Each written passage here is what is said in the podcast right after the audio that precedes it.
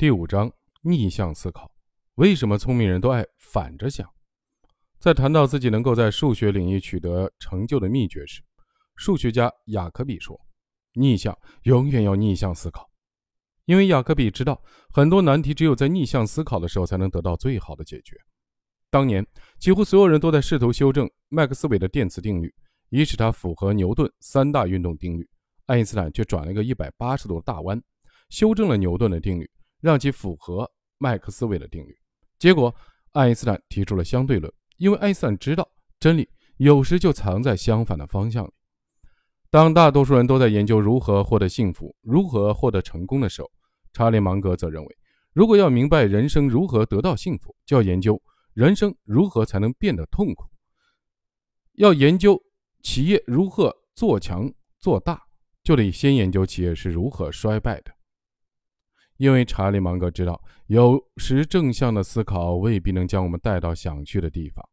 而逆向的思考却可以。这都是聪明人爱用逆向思考。那么，什么是逆向思考呢？逆向思考是对司空见惯的、似乎已成定论的事或观点反过来思考的一种思维方式。下面我们来看五个非常重要的正向逆向模型：成功、失败模型。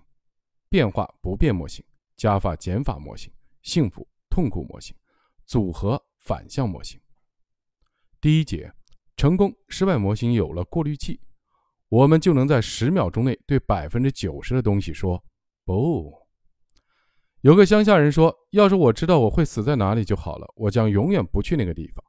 这句简单的话闪耀着智慧的光芒，其本质是要想得到 X，就得先研究一下如何避免 X 的反面。所以，要想获得成功，就得先研究一下如何才能避免失败。这就是成功失败模型。正向的思维聚焦于成功的原因，逆向的思维聚焦于失败的原因。而这个思维模型可以让我们看到成功的原因的同时，毫无遗漏地关注到究竟什么导致了失败。在实践中，我们又该如何提高成功的概率？误判心理学和行为经济学。我们之所以会有错误和非理性的行为，是因为粗心、考虑不周、缺乏经验，还是能力有限，都有可能出现错误和非理性行为的一个重要的原因就是误判心理。由于心理习惯所产生的误判，可以说误判心理学是一种逆向的思维模式，因为它研究的不是如何让人们更成功、更富有或更幸福，相反，它研究的是到底哪些心理的反应会让人们做出错误的非理性的判断与决策。查理芒格说。要想避免非理智的行为，最好能对自己脑中的怪癖了然于胸，然后才能及时预防。在《穷查理宝典》中，查理芒格总结了二十五种导致判断失误的原因，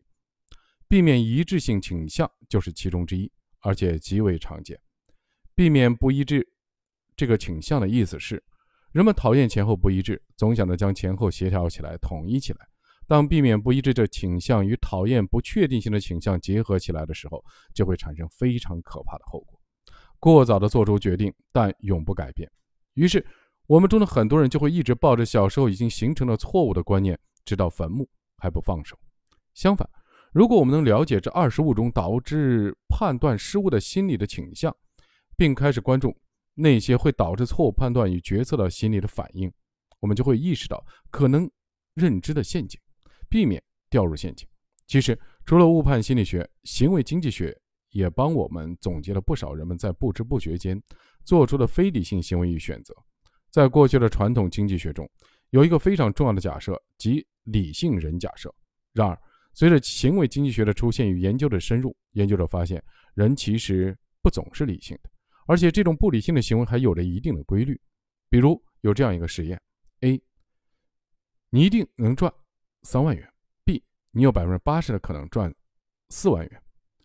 百分之二十的可能你什么也得不到，你会选哪一个？实验的结果是，大部分人都选择了 A，这就是著名的行为经济学家丹尼尔·卡尼曼提出的前景理论。A，在确定性的收益和赌一把之间，多数人会选择确定性收益